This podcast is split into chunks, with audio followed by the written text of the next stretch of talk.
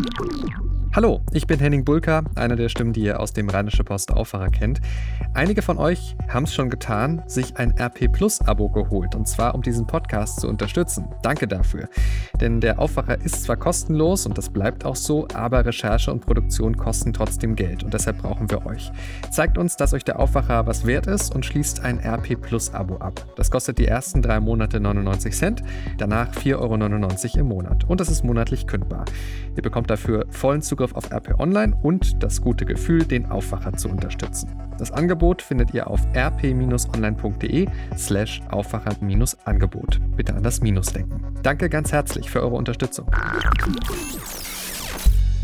Vom Abend fallen in NRW die Abiturprüfungen aus. Die Landesregierung will bis Freitag mit den anderen Bundesländern darüber entscheiden. Heute bei RP Plus Markus Söder, Staatsmann und Raufbold und vielleicht doch bald auch Kanzlerkandidat. Und das kommt auf uns zu. Der Bundestag beschließt ein beispielloses Hilfspaket gegen die Corona-Krise. Heute ist Mittwoch, der 25. März 2020. Der Rheinische Post Aufwacher. Der Nachrichtenpodcast am Morgen. Guten Morgen, ich bin Sebastian Stachauer und ich bringe euch jetzt auf den aktuellen Stand mit dem, was ihr heute Morgen wissen müsst. Viele Auswirkungen der Corona-Krise sind noch unklar, aber immerhin die Abiturientinnen und Abiturienten können damit rechnen, noch in dieser Woche etwas mehr Gewissheit zu bekommen. Bis Freitag wird die Landesregierung in NRW darüber entscheiden, ob die Abi-Prüfungen stattfinden, verschoben werden oder ausfallen.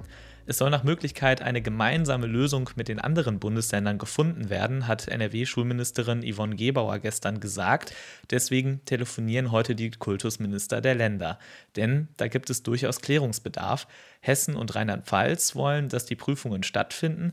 Andere Bundesländer haben die Prüfungen bereits verschoben. Und Schleswig-Holstein hat gestern gesagt, na, sollen wir die Prüfungen nicht doch lieber ganz absagen? Egal aber, ob sich am Ende alle Länder auf ein gemeinsames Vorgehen einigen können, am Freitag will NRW eine Entscheidung treffen. Wichtig, es geht dabei natürlich nicht nur um das Abitur, sondern auch die anderen Abschlussprüfungen, etwa Berufsabschlussprüfungen und die zentralen Abschlussprüfungen am Ende der 10. Klasse. Die Elternverbände in NRW haben schon gesagt, wir wollen endlich Klarheit, am liebsten in einer bundesweiten Einigung.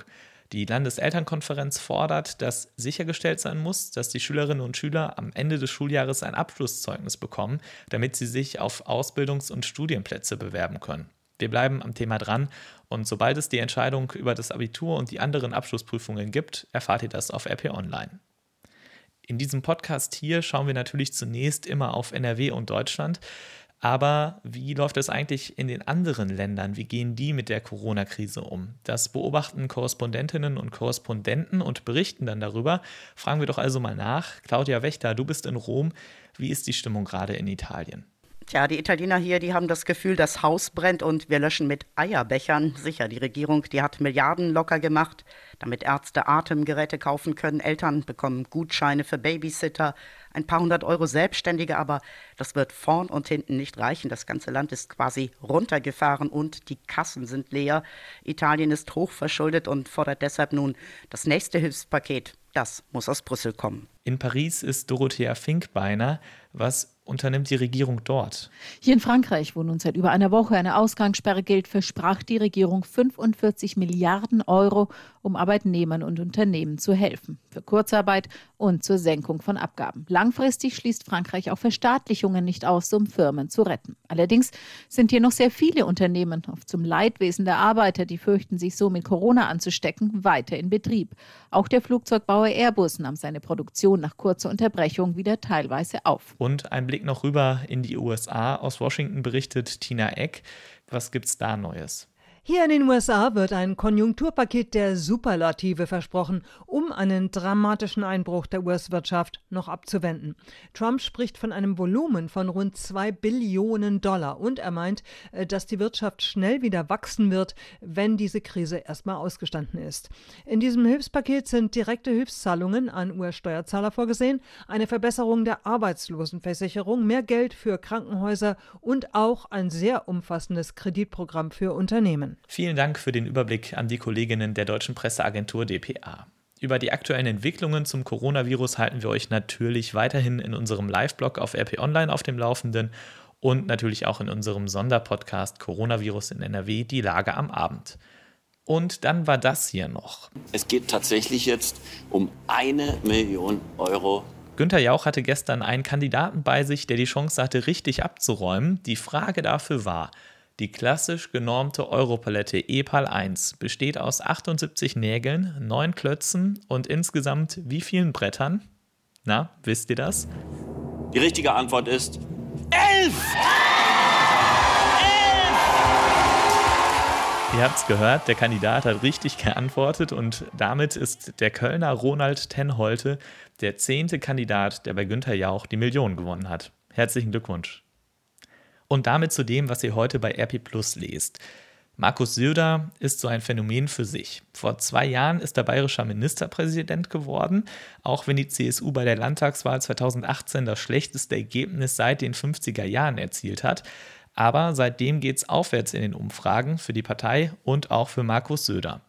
Eva Quadbeck beschreibt, wie sich der inzwischen 53-Jährige vom einstigen Raufbold zum Staatsmann entwickelt hat, der in der Corona-Krise zuletzt bundesweit den Takt vorgegeben hat, mit Schulschließungen und starken Beschränkungen des öffentlichen Lebens, die andere Bundesländer dann ebenfalls umgesetzt haben. Inzwischen gibt es dafür sogar einen eigenen Hashtag, Södern statt Zögern.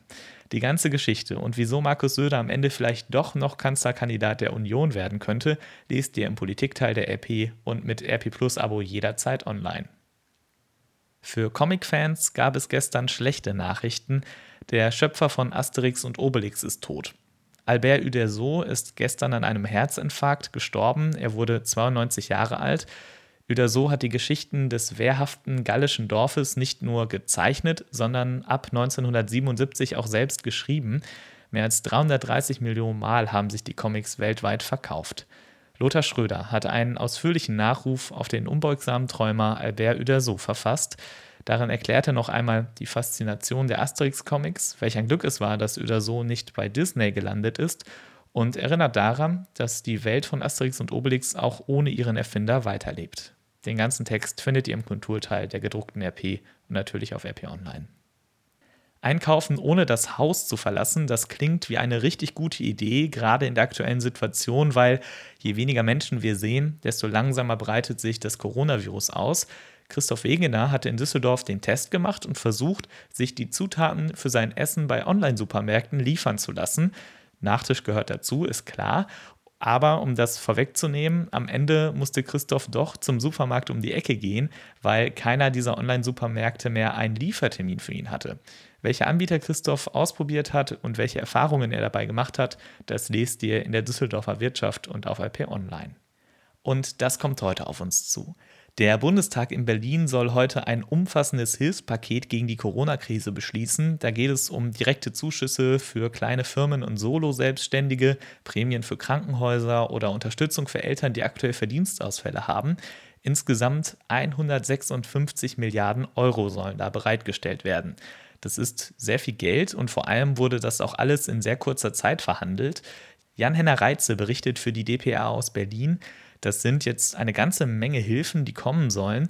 Kannst du für uns die wichtigsten zusammenfassen? Niemand soll von der Corona-Krise in den finanziellen Ruin getrieben werden. Das gilt für Selbstständige, Unternehmen, Familien zum Beispiel mit Verdienstausfällen jetzt, weil sie auf die Kinder aufpassen müssen wegen der geschlossenen Kitas und Schulen oder auch für Mieter. Für alle gibt es Unterstützung.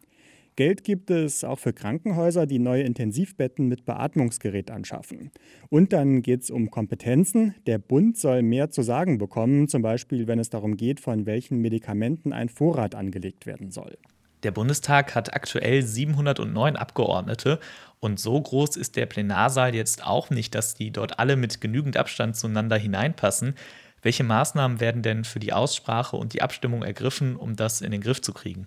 Viele Abgeordnete fehlen, zum Beispiel Kanzlerin Merkel ist ja in häuslicher Quarantäne, auch Abgeordnete, die etwa wegen Vorerkrankungen zur Corona-Risikogruppe gehören.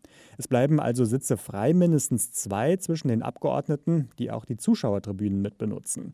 Viele Abgeordnete wollen die Debatte auch von ihren Büros aus verfolgen und da nur zur Abstimmung rauskommen. Dafür stehen die Urnen statt im Plenarsaal in der Lobby. Da ist mehr Platz und die Abgeordneten kommen sich nicht so nah, wenn sie dort ihre Abstimmungskärtchen reinwerfen. Wenn jetzt viele Abgeordnete fehlen, Kommen die notwendigen Mehrheiten trotzdem zustande? Zumindest für die Kanzlermehrheit, also die der Regierungsparteien Union und SPD, eng. Es soll ja auch die Schuldenbremse ausgesetzt werden. Da haben aber FDP und Grüne schon angekündigt, auch zustimmen zu wollen. Insgesamt ist die Opposition mit dem Milliardenpaket grundsätzlich zufrieden, zweifelt aber, dass es reichen wird. Und selbst die Regierung geht davon aus, dass noch mehr nachgelegt werden muss. Vieles in Sachen Corona ist ja auch noch nicht absehbar, zum Beispiel wie lange der ja Shutdown bei uns noch beibehalten werden muss. Vielen Dank, Jan-Henner Reitze. Auch der Bundesrat tagt heute. Dort beschäftigen sich die Bundesländer mit dem Nachtragshaushalt des Bundes. Der wird durch das Hilfspaket notwendig. Und damit schauen wir jetzt noch aufs Wetter für NRW. Es ist noch richtig kalt heute Morgen, bis zu minus 4 Grad. Im Laufe des Tages wird es dann bei uns im Rheinland bei viel Sonne wärmer, bis zu 13 Grad sind möglich. Dazu gibt es nur wenig Wind, meldet der Deutsche Wetterdienst. Heute Nacht wird es dann wieder knackig und es friert bei minus 1 bis minus 3 Grad. Im Bergland sind sogar bis zu minus 9 Grad möglich. Morgen wird es dann wie heute sonnig und trocken bei bis zu 13 Grad. Ist also eine gute Gelegenheit, ein wenig Sonne und Vitamin D zu tanken. Das geht ja weiterhin, wenn ihr alleine nach draußen geht und Abstand zu anderen haltet. Das war der Rheinische Post Aufwacher vom 25. März. Ich bin Sebastian Stachorer. Bleibt gesund und macht's gut.